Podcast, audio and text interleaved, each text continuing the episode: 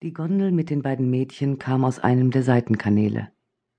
Sie musste warten, bis die Rennboote auf dem Canale Grande vorüber waren, und selbst Minuten danach herrschte noch immer ein solches Durcheinander von Kähnen und Dampfbooten, dass der Gondoliere es vorzog, sich zu gedulden.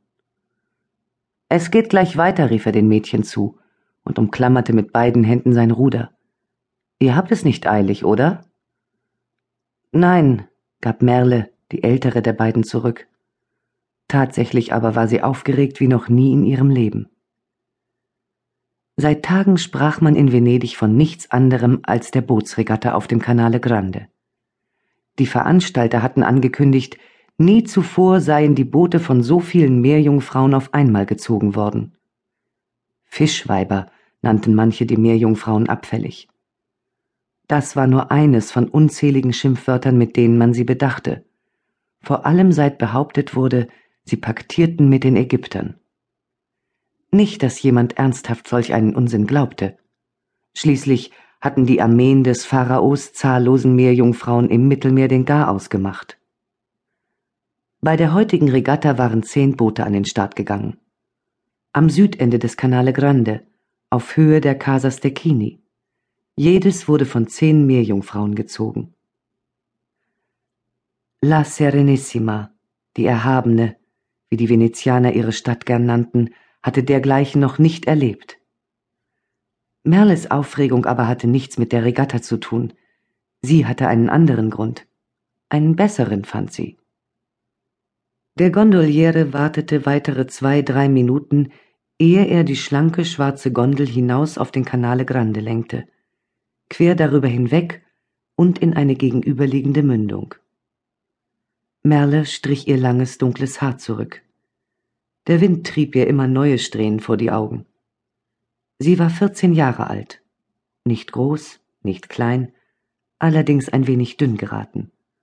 Aber das waren fast alle Kinder im Waisenhaus. Merle atmete tief durch. Der Anblick der gefangenen Meerjungfrauen machte sie traurig. Sie besaßen menschliche Oberkörper mit heller, glatter Haut um die gewiss so manche Dame allabendlich in ihren Gebeten flehte. Ihr Haar war lang, denn unter Meerweibern galt es als Schande, es abzuschneiden. Sogar ihre menschlichen Meister respektierten diese Sitte.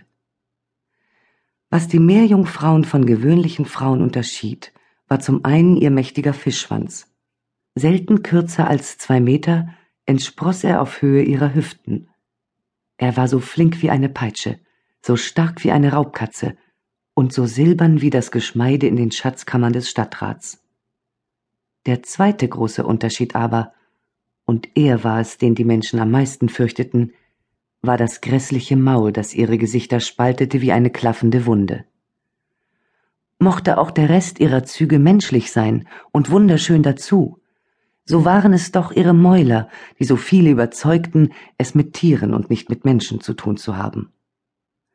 Der Schlund einer Meerjungfrau reicht von einem Ohr zum anderen, und wenn sie ihn öffnet, ist es, als klappe ihr gesamter Schädel entzwei.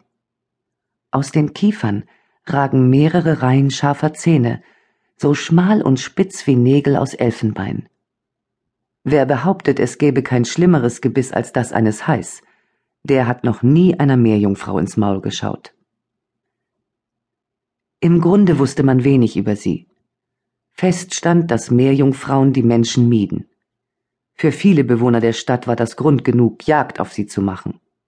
Junge Männer machten sich oft einen Spaß daraus, unerfahrene Meermädchen, die sich im Labyrinth der venezianischen Kanäle verirrt hatten, in die Enge zu treiben. Wenn eines dabei zu Tode kam, fand man das schade. Gewiss. Doch niemand machte den Jägern einen Vorwurf. Sie tun mir leid, sagte das zweite Mädchen, das neben Merle in der Gondel saß. Es war ebenso ausgehungert und sogar noch knochiger. Sein hellblondes, fast weißes Haar fiel ihm weit über den Rücken. Merle wusste nichts über ihre Begleiterin, nur, dass sie ebenfalls aus einem Waisenhaus stammte, wenn auch aus einem ganz anderen Viertel Venedigs. Sie war ein Jahr jünger als Merle, dreizehn hatte sie gesagt. Ihr Name war Juniper.